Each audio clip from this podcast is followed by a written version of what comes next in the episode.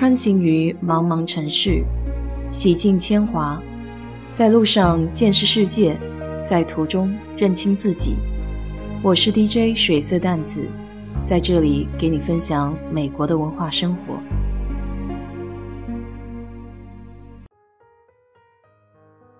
周末去尝了一家炸鸡店，叫 Jollibee，中文翻译就是快乐风。因为是外卖。炸鸡在纸盒子里捂了有段时间，吃的时候外皮就没有那么酥脆了，所以第一口下去并没有觉得特别的惊艳。不过它辣的口味的确和 Popeyes 不太一样，确实有股亚洲辣椒的风味。当然，虽然说是辣，但这个辣的程度是没法和麦辣鸡翅相比的。第二天还剩几块。就放到烤箱里热了一下，果然效果不错，外皮酥酥的，里面的肉也更加入味。看来下次点外卖的话，到家吃前得先用烤箱热一下，这样子就和新出炉的一样。这次尝试最惊艳的不是炸鸡，而是他们家的派，有两种口味，桃子芒果和香芋的，都挺不错。没有那么甜。想到上次吃派，估计得六七年前了。这派的外表和包装和小时候吃的麦当劳派是一模一样的。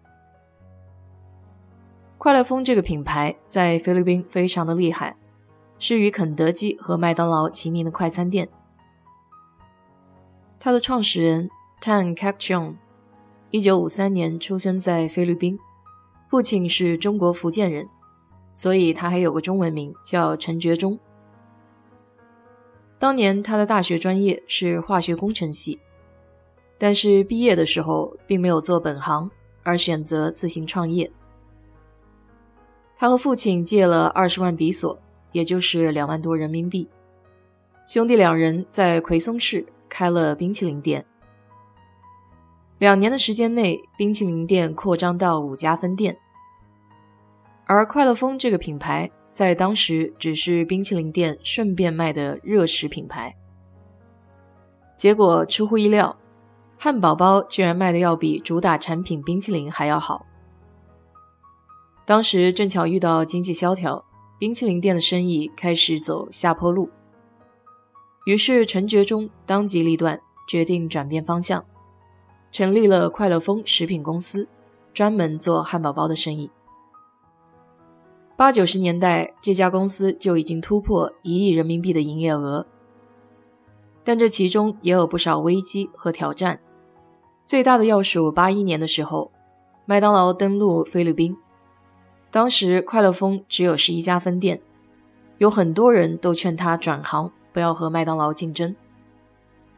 但他恰恰是一个不信邪的人。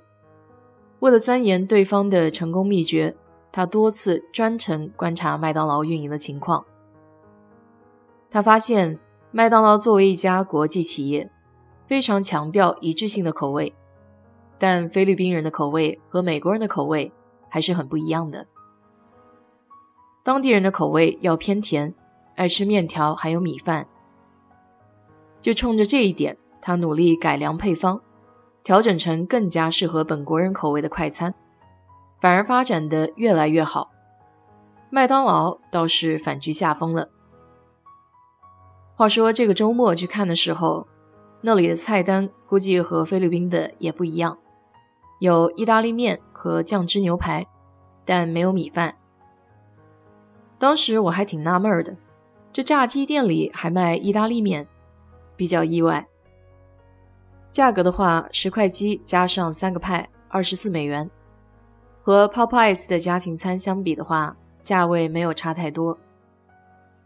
陈觉忠不但注重产品要有本土的风味，同时他还善于学习他人的科学经营管理方法。正是这一点，才确保快乐风能经得起考验，继续成长。他经常把自己的企业和其他大企业相比。找出自己必须改进的地方。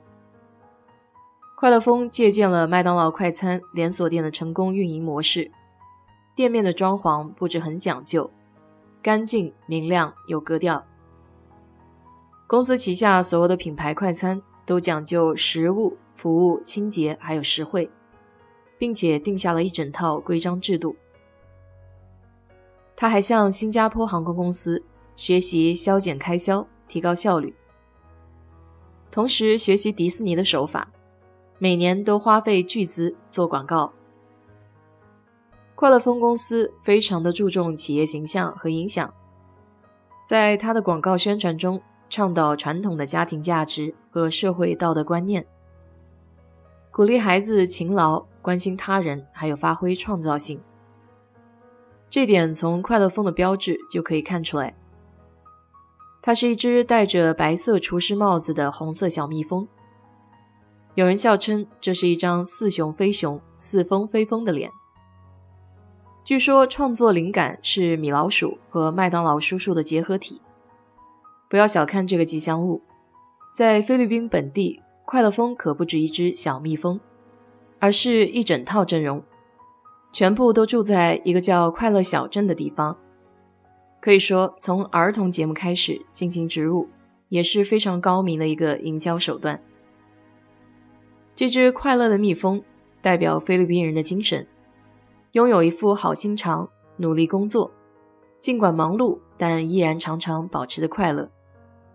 不过实话实说，这只蜜蜂长得确实不太好看。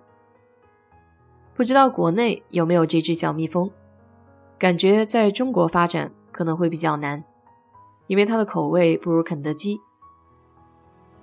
好了，今天就给你聊到这里。如果你对这期节目感兴趣的话，欢迎在我的评论区留言，谢谢。